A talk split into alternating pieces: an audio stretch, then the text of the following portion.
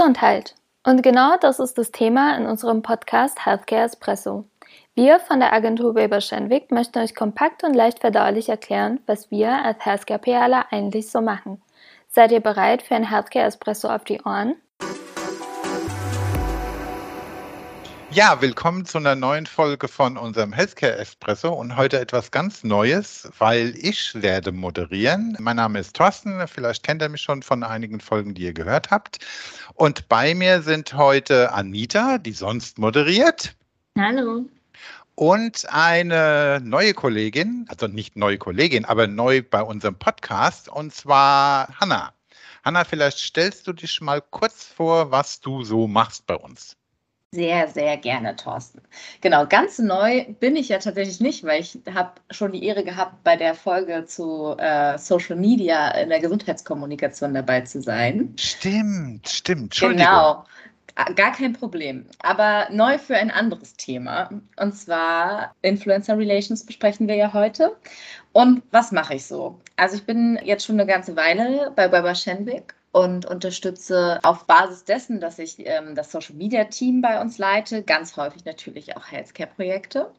Und wie gesagt, ich leite das Social Media Team, das heißt, vorrangig sind natürlich meine Skills Social Media Team, also Kanäle bestimmen für Kampagnen, für Projekte etc. pp.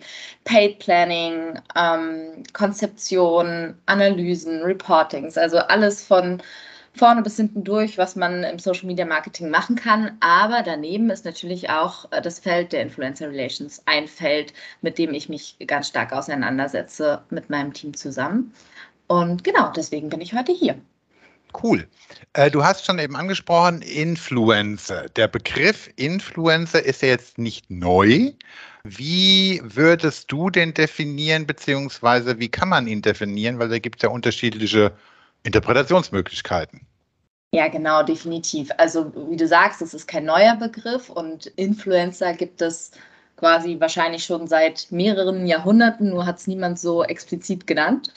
Und dieses Thema, worüber wir heute sprechen, betrifft natürlich Influencer im Sinne von Menschen in Social Media, die ihre Reichweite über Jahre oder auch kurze Zeit aufgebaut haben und Unternehmen nutzen die Reichweite dieser Menschen für eigene Marketingzwecke, für eigene Kommunikationszwecke. Das ist das Thema, worum es hier geht. Aber natürlich gibt es die Art der einflussnehmenden Personen auch schon vorher, ne? gerade im Healthcare-Bereich, Key Opinion Leader ist etwas, womit schon lange gearbeitet äh, wurde. Und eigentlich ist ein Influencer jeder, der halt einen Einfluss auf andere Menschen nimmt. Ne? Selbst im eigenen privaten Umfeld, wenn du jemand bist, der irgendwie heraussticht und irgendwas Tolles gemacht hat und damit schon deinen besten Freund oder deine Mutter beeinflusst hat, bist du natürlich auch eigentlich ein Influencer, aber hier reden wir ganz explizit über die Leute, die auf Social Media viel Reichweite haben und damit eine große Menge an Menschen ähm, beeinflussen können.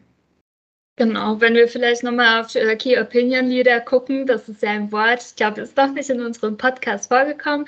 Ähm, damit ist es zumindest in der Fachkommunikation sind Experten, Ärzte, Ärztinnen gemeint, die dann tatsächlich auch Statements abgeben, die auch eine leitende Rolle oder eine wichtige Rolle spielen in der Kommunikation in verschiedenen Fachbereichen und wo man halt eben auch das als, also darauf explizit hört, was sie so quasi zu den bestimmten Themen sagen. Und wir arbeiten mit solchen Key Opinion Leadern sehr viel. Auch für Pressekonferenzen sind sie dann ähm, eingeladen, aber auch in Sonderpublikationen werden ihre Statements aufgegriffen oder auch in der Online-Kommunikation in den jeweiligen Fachbereichen.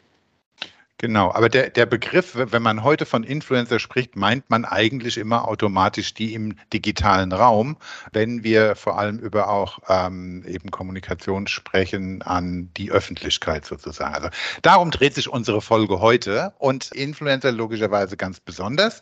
Deshalb sitzen wir ja zusammen im Hinblick auf die Gesundheitskommunikation. Aber äh, wenn man ähm, Influencer jetzt ähm, eben beschreibt, gibt es da verschiedene Gruppierungen oder werden die irgendwie eingeteilt? Also wonach richtet sich das, ähm, ob jemand jetzt ein Influencer ist oder nicht? Mhm.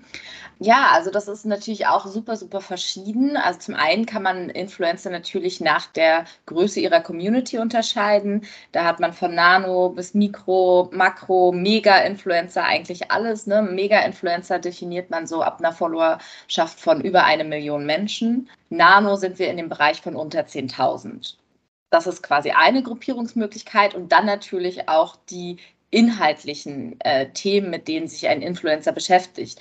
Gerade wenn wir ähm, auf Instagram gucken, haben wir da eine super ähm, Vielfalt an verschiedenen Themen, die durch Influencer abgedeckt werden. Das sage ich jetzt mal die klassische Mami-Bloggerin, aber auch für uns hier in dem Thema natürlich relevant, Leute, die sich mit verschiedenen Krankheitsbildern auseinandersetzen, Healthcare Professionals, die Accounts haben oder ein Fitness-Influencer. Also eigentlich alles, was man sich vorstellen kann. Mhm. Und im Hinblick auf, wo, wo tummeln die sich? Also äh, worüber reden wir hier? Reden wir jetzt über spezielle Kanäle oder allgemein? Weil wir haben ja mhm. eben ähm, gelernt, sozusagen auch in der nicht digitalen, also Offline-Welt sozusagen gibt es auch Influencer, aber ähm, gibt es hier eben spezifische Plattformen, wo man sagt, hier äh, lohnt es ganz besonders? Oder? Mhm. Also es kommt natürlich auch hier immer wieder drauf an, was ist das Ziel, was ich kommunizieren will, ne, wo guckt man, also man muss schon sagen, dass es sehr auffällig ist, dass aktuell Instagram als Plattform die Plattform ist mit der höchsten Influencer-Dichte, aber wir finden natürlich auch Influencer auf Twitter, auf LinkedIn, auf TikTok und auch noch auf Facebook. Ne? Aber man muss schon sagen, gerade Instagram als eine sehr visuelle Plattform bietet super viele Möglichkeiten für Influencer, ihren Content zu teilen. Und hier finden wir natürlich auch aktuell die größte Menge an Endkonsumenten, die auf Instagram vertreten ist und dort Inhalte konsumiert. Wenn wir jetzt sozusagen in die, in die Gesundheitskommunikation rübergehen, Anita, wie, wie starten wir dann das, also beziehungsweise wie ähm, kommen wir ähm, eben auf die Idee oder wie planen, setzen wir dann um, wenn wir überlegen, okay, für äh, eine Kampagne, für ein Gesundheitsthema wäre es vielleicht nicht schlecht, eben auch Influencer einzubinden. Wie machen wir das oder wie starten wir das? Genau, also am Anfang ist ja ganz wichtig, dass wir definieren, was unser Ziel eigentlich mit dieser Kampagne ist. Also was wollen wir erreichen? Möchten wir beispielsweise, wenn wir bei Instagram sind, mehr Follower für unseren Kanal generieren oder möchten wir, dass ähm, da mehr Aufmerksamkeit generiert wird für die Erkrankung an sich und dass da vielleicht die Informationen, die wir beispielsweise auf einer Website für Patienten anbieten, dann nochmal konsumiert werden oder dass da bestimmte Assets von den jeweiligen Unternehmen dann auch in dem Zusammenhang auch äh, benutzt werden, was ja dann später immer auf die Therapie einzahlt. Natürlich mit Blick auf HWG sind wir hier auch sehr streng an ähm, Regularien gebunden. Wir dürfen nicht in die Richtung kommunizieren, sondern können nur so um viele Ecken darauf hinleiten. Genau, und wenn wir das einmal definiert haben, dann würden wir tatsächlich auch mit dem Kunden ins Gespräch gehen und sagen, naja, was für Influencer möchten wir, in welcher Größenordnung bewegen wir uns, äh, sollen das Nano-Influencer sein, wie Hanna sagte, oder gehen wir vielleicht einen Schritt weiter? Und dann auch nochmal definieren, in welchen Bereichen sie sich bewegen sollen. Zum Beispiel sind das Fitness-Influencer oder sollen das äh, HCP-Influencer sein, die da auch unterwegs HCP, sind. HCP, stopp, stopp, stopp. HCP sind Healthcare Professionals. Healthcare Professionals. Ja. Genau. Oder sollen wir vielleicht Patienten gezielt suchen, die an, der, an einer bestimmten Erkrankung leiden? Ähm, Learning aus der Vergangenheit, es ist bei Pharmaunternehmen nicht ganz so einfach, da jetzt wirklich an Patienten ranzukommen, beziehungsweise es ist ja immer mit äh, Budget ja verbunden. Also Influencer, das ist eine bezahlte Kooperation. Sie bekommen auch Geld dafür, dass sie was für uns machen, quasi als Werbung. Und da gibt es bei bestimmten Unternehmen dann auch Vorgaben, wie viel zum Beispiel Patienten oder Ärzte auch dafür bekommen dürfen. Dazu habe ich jetzt zwei Fragen. Ähm, aber erstmal vielleicht, Hanna, wo, wo findet man die denn? Also wie gehen wir vor, wenn wir jetzt eben sagen, okay, äh, wir haben eine Erkrankung, über die wir sprechen wollen und wer befasst sich denn überhaupt eben damit? Ja, wenn wir zur Influencer-Identifikation übergehen, müssen wir natürlich vorher einige Parameter bestimmt haben. Ne? Mhm. Ähm, zum Beispiel, wenn es um Volkskrankheiten geht und man weiß, okay, äh, in der Regel ähm, liegt die Betroffenheit, Betroffenheit bei Menschen von Anfang 20 bis ähm, Mitte 50. Ähm, es sind vorwiegend weibliche PatientInnen. Und dann kann man natürlich auch Rückschlüsse darauf ziehen, wem diese Patientinnen potenziell folgen. Und diese Parameter übertragen wir dann in Tools. Also es gibt Search-Tools genau für Influencer. Da gibt es super ähm, viele Anbieter mittlerweile, die natürlich alle verschiedene USPs herausstellen. Aber wir arbeiten natürlich auch mit einem äh, Tool zur Identifikation von Influencern und wir geben dann an, ähm, da kann man alles Mögliche angeben über, okay, man möchte eine gewisse Engagement Rate auf Posts haben, die Community-Größe muss so und so groß sein, die müssen ihr Profil auf Deutsch führen oder auf einer anderen Sprache. Und dementsprechend stellt man dann sozusagen die Suchfunktion ein und identifiziert über dieses Tool Influencer in der Regel und trifft dann eine Auswahl, die man nochmal zusammen mit dem Kunden durchgeht und dann entscheidet, okay, hatten wir auch schon vorher festgelegt, wir wollen fünf Kooperationen eingehen, dann sucht man quasi fünf Kontakte raus, die man anschreibt. Oder es ist sogar nur eine Person, die man haben will. Dements also dementsprechend ähm, geht man dann in dem Prozess vor. Also wie so eine Suchmaschine gibt man dann Parameter ein und dann kommen hinten ein paar raus. Ähm, und die sind dann, also da kann man dann wahrscheinlich eben auch einstellen, ähm, auf welcher Plattform man die Influencer sucht. Genau, also, also ob dann YouTube oder Instagram oder sonst was. Genau, die meisten pa Plattformen sind aktuell sehr stark auf TikTok und Instagram ausgelegt, weil da einfach die besten Schnittstellen vorhanden sind für genau diese Suche. Ansonsten kann man natürlich auch qualitative Recherchen machen in den Plattformen, gucken. Ne? In der Regel, wenn man sich mit einem Thema beschäftigt, weiß man auch schon, ah, okay, im Hinterkopf, die und die Person könnte passen. Und natürlich, wenn man selbst jemand ist, der in den Plattformen, die für Projekte ähm, relevant sind, unterwegs ist und vielleicht selber zufällig zur Zielgruppe gehört, weiß man natürlich auch so, ah, okay, ich folge zum Beispiel 1, 2, 3, die gucke ich mir nochmal genauer an, ob die wirklich passen könnten und dann kann man die natürlich auch aus Erfahrung mit reingeben. Ne? Also so sind tatsächlich auch schon Influencer-Kooperationen auch in unserer Arbeit entstanden. Anita, du hattest auch gerade gesagt, eben die Bezahlung, beziehungsweise Hanna, du sprichst auch von Kooperationen. Ist es denn immer so, also dass äh, da immer eine, eine bezahlte Kooperation dahinter steckt? Oder wie, wie unterscheidet man dann sozusagen, ob vielleicht jemand aus eigenen Beweggründen da eben auch mitmachen will bei einer Aufklärungskampagne zum Beispiel. Kann man das erkennen oder ähm, ist das komplett ungewöhnlich? Wie, wie ist das aus eurer Erfahrung? Also vielleicht kann jetzt die Frage nicht beantworten, ob das immer so ist. Ich kann mhm. jetzt zumindest Erfahrungswerte geben. Also in unserem Fall war das alles eine be bezahlte Kooperation. Äh, mhm. wir hatten aber tatsächlich auch schon mal Fälle, wo eine Patientin auf unserem Kanal gekommen ist, das alles total ähm, cool gefunden hat, was wir so machen zu der bestimmten Erkrankung und hat dann auch in ihren Stories dann unsere Initiative genannt und uns immer mhm. wieder getaggt. Und da sind wir natürlich reagieren wir drauf, Blick auf Community Management und sind da auch ein bisschen in, ins Gespräch gekommen. Da sind uns aber die Hände gebunden, gerade in diesem Fall, weil wir dürfen jetzt nicht direkt sagen, hey, mach mal was für unsere Initiative, wir könnten mhm. eine Kooperation eingehen, sondern sie müsste sich an einer zentralen Stelle ähm, melden, dass sie Interesse hätte und dann ginge es dann ins Gespräch mit dem Unternehmen und dann gegebenenfalls zu einer Vertragserstellung. Okay. Das ist so, wie ich das jetzt kenne, aber Hanna, du hast bestimmt noch andere.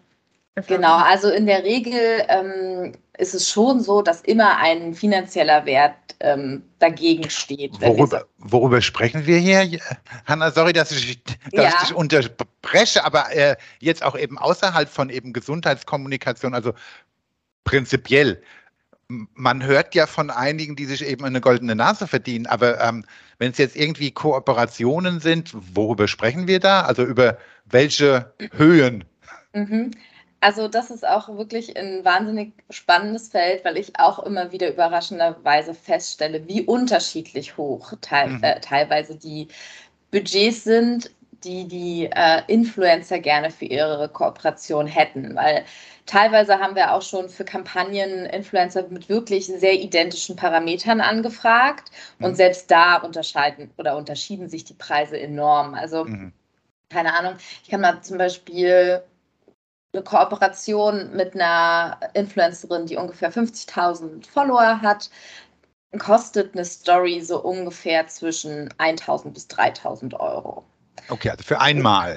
Für einmal, genau. Aber es gibt auch zum Beispiel Influencer, ähm, die nehmen, obwohl sie, sage ich mal, nur 100.000 Follower haben, schon 10.000 Euro für ein Story-Paket. Also es ist okay. wahnsinnig unterschiedlich. Mhm. Und die, die Erfahrung, die ich auch schon gemacht habe, sehr nischiges Thema war das. Es ging um ein ähm, Auto-Videogame. Und da waren halt auch welche dabei, die haben super wenig Geld genommen, wo du so dachtest, okay, bitte nimm einfach mehr Geld, aber das kannst du denen ja natürlich auch mhm. nicht sagen. Aber mhm. die haben einfach für einen winzigen Betrag alles gemacht, weil sie auch Spaß daran hatten und gerne Teil dieser mhm. Kooperation mhm. sein wollten.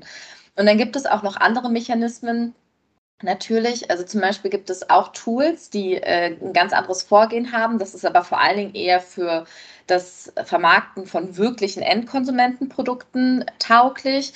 Da ist es so, dass du deine Kampagne in auch so ein Influencer-Tool einstellst und sagst, dieses Produkt bekommt ihr, wenn ihr eine Story dazu macht und einen Beitrag okay. dazu macht. Um, und da ist es teilweise sogar so, dass sich selbst darauf sehr große Influencer bewerben, wenn es natürlich Prestige- oder Luxusmarken sind. Ne? Mhm. Äh, diese Mechanismen gibt es auch. Und dann kommt es natürlich auch immer darauf an, Pro Bono-Projekte, wenn es irgendwie einen sozialen Wert hat, dann lassen sich auch ganz viele InfluencerInnen dazu überreden oder man muss sie gar nicht überreden. Man sagt so, hey, wir planen dies und das, habt ihr Lust, Teil davon zu sein? Und dann wenn es wirklich so einen sozialen Impact am Ende hat, sind natürlich auch viele ohne Fees dabei, ohne mhm. Kosten. Mhm. Okay. Schauen wir vielleicht mal eben ähm, in die Praxis, weil also das hört sich ja jetzt so für mich an, wie wenn man früher, also vor Jahrhunderten, irgendwelche Promis für die Werbung eingeschaltet hat. Ne? Also so ähnlich hört es sich ja an. Wie, wie sieht es denn in der in der Praxis aus? Also müssen die entsprechenden ähm, eben Influencer dann auch thematisch irgendwie verbandelt sein oder geht es dann nur um Reichweite oder also ähm, wie war es da bisher mit denen, wo ihr zusammengearbeitet habt, beziehungsweise die, die Kampagnen, die ähm, ihr mit Influencer gemacht habt? Auch da merkt man natürlich, dass dieses Feld Influencer Relations sich mehr und mehr professionalisiert. Das heißt, auch Unternehmen, die Influencer Marketing oder Influencer Relations einsetzen, gucken natürlich immer mehr darauf. Stimmen die TKPs, also die, der Tausender Kontaktpreis, also wie viel zahle ich für 1000 Kontakte? Ähm, das ist oft ein KPI, der im Auge behalten wird. Stopp.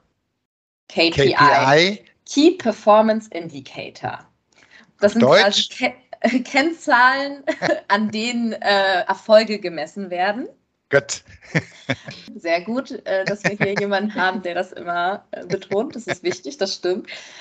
Genau, also wie gesagt, dieser Preis ist oft ein Wert, der sehr wichtig ist äh, für Kunden, aber man muss auch sagen, es ist natürlich auch da nochmal sehr unterschiedlich. Gerade ähm, Unternehmen, die Produkte für Endkonsumenten herstellen, also klassische, ne, sowas wie Schokolade zum Beispiel, denen ist jetzt vielleicht nicht unbedingt der persönliche Fit so super wichtig, sondern denen geht es darum, dass ihr Produkt möglichst schnell an die Menschen gebracht wird. Und da sind diese Kennzahlen auch wirklich oft sehr hart und werden gemessen. Das ist aber seltener der Fall in unserer Arbeit, dadurch, dass wir aus der kreativ getriebenen Kommunikation kommen. Mhm. haben wir schon einen Fokus darauf, dass die Influencer-Kooperationen, die wir eingehen, Menschen sind, die zur Marke passen, die sich mit der Marke identifizieren oder im Gesundheitsbereich auch Accounts, die müssen nicht unbedingt betroffen sein oder Betroffene in ihrem Umfeld haben, aber sie müssen Accounts sein, die sich intensiv auch mit ernsten Themen beschäftigen können, ne? Mhm. auch wenn sie keine ja. klassischen Gesundheitsinfluencer sind. Aber sie müssen vielleicht Themen bearbeiten und ihre Community mit einbeziehen. Es muss ein Mehrwert dabei rausspringen. Ne? Auch wenn es mhm. jetzt zum Beispiel eine Familieninfluencerin ist, weil es eine Krankheit ist, von der häufig auch Kinder betroffen sind, ne, dann mhm. muss sie dieses Thema ähm, authentisch und ja auf einem gewissen Niveau mit einer gewissen Qualität rüberbringen können. Mhm. Und darauf wird auch schon geachtet. Und dann sind, ist der Preis und der Tausender Kontaktpreis vielleicht auch gar nicht so der Wert, der ähm, so starr im Auge behalten wird, sondern da geht es wirklich auch eher, haben wir wirklich eine Kooperation gestaltet, die zu uns passt und die Idee oder die Botschaft, die wir nach außen tragen wollen, auch wirklich gut nach außen trägt. Mhm. Anita, aus der Praxis, wenn wir jetzt ein Thema haben, eine Erkrankung und sprechen da mit Influencern oder sprechen die an, wie funktioniert das? Welche Erfahrungen habt ihr da gemacht? Ja, also vielleicht zum Vorgehen erstmal und dann die Learnings daraus. Da wir das Projekt jetzt zum ersten Mal tatsächlich auch umgesetzt haben in dem Bereich, haben wir das auch sehr, sehr eng abgestimmt. Also es gab am Anfang auch ein sehr, sehr ausführliches Briefing, auch für die Influencer, nachdem sie zugesagt haben, wie wir uns diese Stories vorstellen. Da haben wir schon Learning gemacht, dass das nicht unbedingt so gut ankam. Wir haben dann aber auch als Feedback bekommen, dass ähm, das halt dann nicht mehr so authentisch wirkt, wenn wir das äh, viel zu sehr vorgeben, was sie machen. Und das wird da jetzt ein bisschen lockerer sein müssen. Da sind ja auch Prozesse noch dahinter. Ne? Die Stories müssen zum Beispiel bei uns dann auch in die Kundenfreigabe, damit das wirklich von verschiedenen äh, Menschen in der Medizin und auch in der Legal-Abteilung geprüft werden, ob die wirklich richtig sind. Aber um da jetzt schnell durchzukommen, kommen, sozusagen, mhm. die Prozesse ein bisschen schneller zu machen, haben wir ein sehr ausführliches Briefing gemacht, um auch da Hintergrundinfos zu geben und so weiter und so fort. Genau, und da kam schon die Rückmeldung, naja, das ist viel zu sehr ausführlich, weil Influencer sind am Ende des Tages ja keine Schauspieler. Mhm. Und das haben wir quasi aus diesem Projekt auch gelernt, was wir jetzt für quasi die zweite Runde auch super gut mitnehmen können. Ansonsten, äh, was jetzt die Abwicklung äh, der, der Story oder der Content-Erstellung angeht, war das gemischt tatsächlich. Also manche waren sehr zuverlässig, haben sich sehr schnell gemeldet, haben das super umgesetzt. Andere haben sich wochenlang nicht gemeldet und tatsächlich haben wir auch eine Kooperation dann abgebrochen, weil nach Monaten noch immer kein Vertrag vorlag und äh, die Inhalte auch nicht geliefert wurden, obwohl das mehrfach versprochen wurde. Das heißt, da können wir uns auf so festgelegte Timings, die wir eigentlich so heiß lieben in unseren Projekten, nicht immer verlassen. Und ähm, das ist auch etwas, wo wir jetzt im nächsten Schritt auch gucken müssen, naja, wie planen wir dann quasi die zweite Runde? Brauchen wir da mehr Vorlauf? Wo können wir vielleicht noch mal ein bisschen nachjustieren, damit das ähm, besser läuft sozusagen? Und in den Erfahrungen funktioniert das denn? Also wie äh, sieht es aus? Ähm, weil, weil es ist ja eben auch nochmal eben ein Unterschied, ob mir jemand erzählt, dem ich folge, ähm, wie klasse eine Schokolade schmeckt oder sonstiges, eben oder ob es um ein Thema wie Gesundheit, Vorsorge, Behandlung, was auch immer eben geht. Also ähm, wie, wie ist da sozusagen euer Fazit? Also funktioniert? Also werden die Ziele erreicht? Erstmal eben, welche Ziele haben wir damit und werden die dann auch erreicht? Ja, also unsere Ziele wurden definitiv erreicht. Ich habe auch letzte Woche das Reporting gemacht. Äh, wir wollten ja ähm, die äh, Userin sozusagen auf unsere Website lenken und an den Tagen, wo die Influencer gepostet haben, sind die Zahlen in die Höhe geschossen. Also es war, ich war auch wirklich sprachlos, weil ich hätte es nicht erwartet, dass man das so krass sieht. Also unsere Parameter, die wir auf der Website messen, haben sich verfünffacht. Da ist aber jetzt natürlich auch die Frage im nächsten Schritt, sind es ähm, gegebenenfalls Userinnen, die wir dann auch nochmal auf unsere Website kriegen, bleiben sie bei uns oder war das nur ein Effekt, so eine Momentaufnahme, weil sie das bei den Influencern gesehen haben? Kann ich aber jetzt noch nicht sagen, weil wir das ein bisschen länger beobachten müssen. Aber das wäre quasi das ultimative Ziel, sage ich mal, dass diese Menschen dann tatsächlich auch bei uns bleiben und feste Follower oder feste Teile unserer Community werden. Es geht erstmal um Aufmerksamkeit ja. zu Beginn. Okay. Jetzt du. Genau. Sorry. Aber auch da mit den Zielen, ne, um das zu ergänzen, ist, das ist, wird ja auch im Vorhinein definiert. Wollen wir nur Aufmerksamkeit definieren? Mhm. Wollen wir Klicks generieren? Wollen wir Follower generieren? Das sind ja alles auch wieder Ziele, die vorab definiert werden müssen. Dementsprechend muss natürlich der Content aufbereitet ja. sein und das Briefing dann auch am Ende für den Influencer. Aber was mich interessieren würde, Anita, habt ihr denn auch im Rahmen des Reportings schon festhalten können, ob Follower oder der Kanal, für den ihr diese Kampagne geplant habt, gewachsen ist? Da sind wir jetzt gerade aktuell noch dran, weil uns da noch ein paar Zahlen gefehlt haben. Deswegen kann ich das jetzt noch nicht sagen. Und wir müssen dann halt auch schauen, weil aktuell können wir beispielsweise, wenn wir bei Instagram sind, nicht spezifisch gucken, woher unsere Follower kommen, zumal wenn parallel noch Social Ads laufen, wozu wir ja auch mit Moritz mal gesprochen haben, können wir nicht genau sagen, wie viele jetzt ganz genau von mhm. den Influencern zu uns gekommen genau. sind. Genau. Ich kann zum Beispiel auch aus einem anderen Projekt, auch in der Gesundheitskommunikation verortet, sagen, dass man die Kooperation, die wir damals geführt haben, das war eine, eine, mit einer größeren Influencerin, einen deutlichen Anstieg zum Beispiel im Kampagnenzeitraum auch auf dem Kanal gezeigt hat. Und hat, damals war es auch wirklich so, dass das Ziel war, den Kanal ähm, betrieben durch den Kunden auch zu einer Volkskrankheit ähm, größer zu machen. Und äh, wir haben es tatsächlich geschafft, den Kanal über 50 Prozent im Kampagnenzeitraum wachsen zu lassen. Also man muss schon sagen, dass es wirklich tolle, hohe Werte erzielen kann, von denen man vorher und vielleicht über andere Maßnahmen sonst nur träumen würde. Also es ist wirklich ein wahnsinnig effizientes Mittel, wenn es gut eingesetzt ist und gut geplant ist. Mal andersrum gefragt, du hast ja gerade eben auch schon Social Ads eben angesprochen, eben ähm, Influencer, also das sind ja alles Mittel, um die Botschaft oder die, die Kampagne zu verbreiten, ne? ähm, dass eben mehr auch davon eben gehört haben. Geht es eigentlich heute überhaupt noch ohne? Diese Frage kann ich aus meiner Perspektive so beantworten, dass ich sage, es geht eigentlich kaum noch ohne. Also man muss ja immer bedenken, wie man selbst Medien nutzt und was mhm. bei einem ankommt. Ne?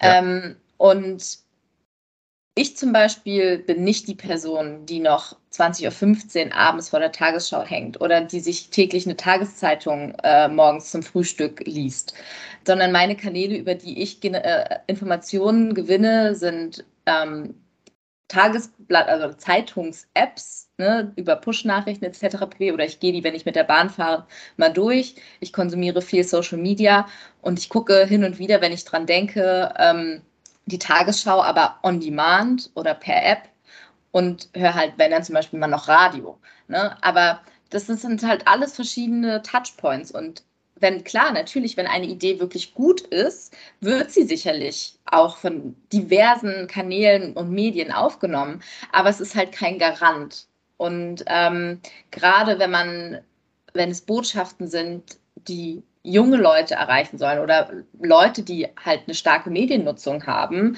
dann ist es total wichtig, auf Social Media zuerst anwesend zu sein und auch zunehmend Influencer-Marketing zu betrachten, weil wenn wir ganz ehrlich sind, natürlich gibt es von tausend Unternehmen auf Instagram und Co.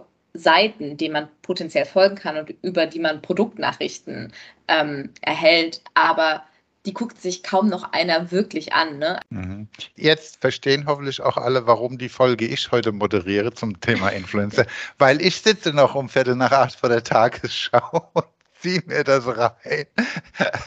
Anita, wie, wie sieht es bei dir aus? Also ich muss sagen, Tagesschau äh, folge ich auf Instagram und ich finde das total charmant, wie sie das machen. Es gibt nämlich jeden Morgen und jeden Abend Posts mit den wichtigsten Nachrichten des Tages.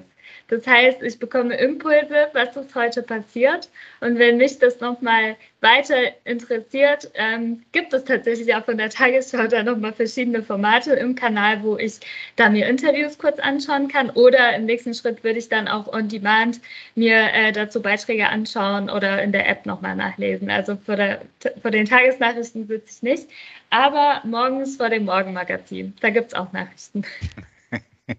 Also könnte man die im Prinzip im weitesten Sinne des Begriffes eben auch als Influencer sehen, weil die ja auch auf den Plattformen vorhanden sind. Ne? Gut, jetzt haben wir so ähm, ein bisschen eben angerissen, dass es wohl in der Zukunft auch so bleiben wird. Seht ihr irgendwelche Trends, wo man ähm, eben ableiten könnte, was vielleicht bezüglich eben Influencer jetzt noch stärker zunehmen würde oder eben auch abnehmen würde? Gibt es da überhaupt Trends?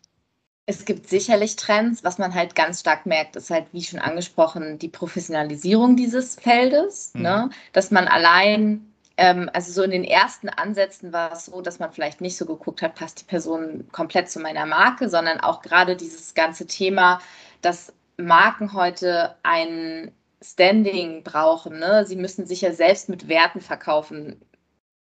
Aktuell wird ja mehr als je zuvor darauf geachtet, ist dieses Unternehmen nachhaltig? Wie, setzt, wie bezahlen Sie Mitarbeiter? Wie gehen Sie mit MitarbeiterInnen um? Also tausend Dinge, die heute als Unternehmen betrachtet werden müssen und dementsprechend wird da auch der Fokus drauf gelegt, dass dann, wenn man Influencer-Marketing betreibt, die Influencer, die man wählt, genau zu diesen Werten passt, die man selber ähm, nach außen tragen möchte. Und was sich aber jetzt auch schon seit längerer Zeit abzeichnet, ist einfach, dass man eigentlich eher weggeht von diesen ganz großen InfluencerInnen, weil sie halt häufig, also mit der steigenden Accountgröße, verlieren sie häufig in den anderen KPIs, also erreichen dann, klar, in Summe erreichen sie immer noch sehr viele Menschen, aber prozentual gesehen viel weniger als jetzt ein kleiner Account, der Nischenthema betreibt. Mhm. Und auch die großen Accounts sind natürlich dafür bekannt, dass sie ständig irgendwelche Werbekooperationen eingehen, weil sie damit sehr, sehr viel Geld verdienen können. Mhm. Das passt vielleicht für Endkonsumentenprodukte, aber wenn es um andere Produkte gibt, die halt wirklich wichtig sind, auf eine andere Art und Weise an die Menschen heranzugehen, gerade zum Beispiel in der Gesundheitskommunikation, ist es mhm. super, super wichtig, dann eher mit kleinen Accounts zu arbeiten, die zu mir passen, als große zu nehmen, um einfach nur Reichweite zu gewinnen. Also okay. das ist schon etwas, was sich sehr, sehr stark abzeichnet. Mit Blick auf die Uhr, äh, die ist schon wieder gerannt sozusagen, würde ich jetzt sagen, dass wir ähm, zu unserem Outro kommen, also zu ähm, eben einer Frage und drei Antworten. Und da wir bei ähm, eben Influencer sind, wenn wir Influencer jetzt mal sehr breit auslegen. Wie sieht es bei euch aus? Hatte irgendjemand äh, besonders großen Einfluss auf euch in eurem Leben, in eurem Alltag? Den man dann als Influencer bezeichnen könnte? Ich habe echt sehr lange drüber nachgedacht. Ich muss auch zugeben, ich habe mir die Frage ausgedacht. Ja. Und jetzt stand ich voll auf dem Schlauch. Was antworte ich denn heute? Wenn ich an die Schulzeit zurückdenke, hatte ich einen Deutschlehrer, zwei Jahre lang. Und er war richtig gut. Er hat das irgendwie so toll gemacht und sein Umgang mit uns gerade in der Pubertät war so gut. Wir, es hat halt Spaß gemacht zu lernen, was in dem Alter vielleicht auch nicht immer ganz so einfach ist zu erreichen. Und wenn ich an die Zeit zurückdenke mit ihm, denke ich mir, das hat, mir so, hat mich so ein bisschen inspiriert, aber es, es ist nicht so ganz greifbar, womit vielleicht, dass ich da kreativer geworden bin oder neugieriger geworden bin. Ja. Mhm. Hanna, bei dir? Ja, es ist jetzt vielleicht ein, äh, eine zu erwartende Antwort, aber bei mir ist es ganz klar meine Mama, weil sie uns sehr früh alleine erziehen musste und sie trotzdem Vollzeit gearbeitet ist, eine Führungsperson ist ähm, und einfach wahnsinnig beeindruckend ist, wie sie ihr Leben so managt und dabei drei Kinder großgezogen hat. Ähm, und auch heute noch, wenn ich irgendwie ähm, entscheidende ähm, Dinge äh, treffen muss. Also zum Beispiel letztens war es die Entscheidung, welchen Familiennamen werde ich nach meiner äh, kommenden Hochzeit annehmen. Ist sie denn auch diejenige, mit der ich sowas diskutiere, weil ich ähm, einfach ihre Meinung und ähm, ihre Ansichten sehr, sehr schätze. Mhm. Also ich habe auch sehr ähm, lange überlegt und ähm, kann es jetzt auch nicht irgendeiner bestimmten Person zuordnen. Aber ich glaube, ich hatte auch das, das Glück in meinem Umfeld, dass es, es Personen gab, die, ich würde mal sagen, eine bestimmte Souveränität hatten und von daher gesehen auch immer, wenn man nach Rat gefragt hat, ähm, eben immer eben gesagt, was meinst du denn? Also, ne, also dieses, dieses eigene, diese eigene Meinungsbildung eben immer eben gefördert haben. Cool, super. Dann beschließen wir unsere Folge bezüglich Influencer. Vielleicht kommen wir später nochmal auf das Thema zurück, wer weiß. Wir haben ja noch viele Folgen vor uns. Tausend Dank an euch beide und tausend Dank eben auch an die Zuhörerinnen und Zuhörer. Und ähm, wie immer, wenn ihr Kommentare habt, Fragen habt, Ideen habt, meldet euch bei uns. Oh Gott, Anita, jetzt muss ich auf dich zurückkommen. Ich habe die Kanäle vergessen. Also, wir haben ja für Wilberständig einen Instagram-Account, da kann man sich natürlich auch melden, aber wir haben ganz spezifisch auch nochmal eine E-Mail-Adresse und die lautet healthcare.espresso.wilberständig.com. Dann doch wieder ein gewohntes Outro und damit ähm, wünsche ich allen noch einen schönen verbleibenden Tag, Abend oder Nacht, je nachdem, wann ihr uns hört. Bis dann. Danke. Danke. Ciao. Ciao.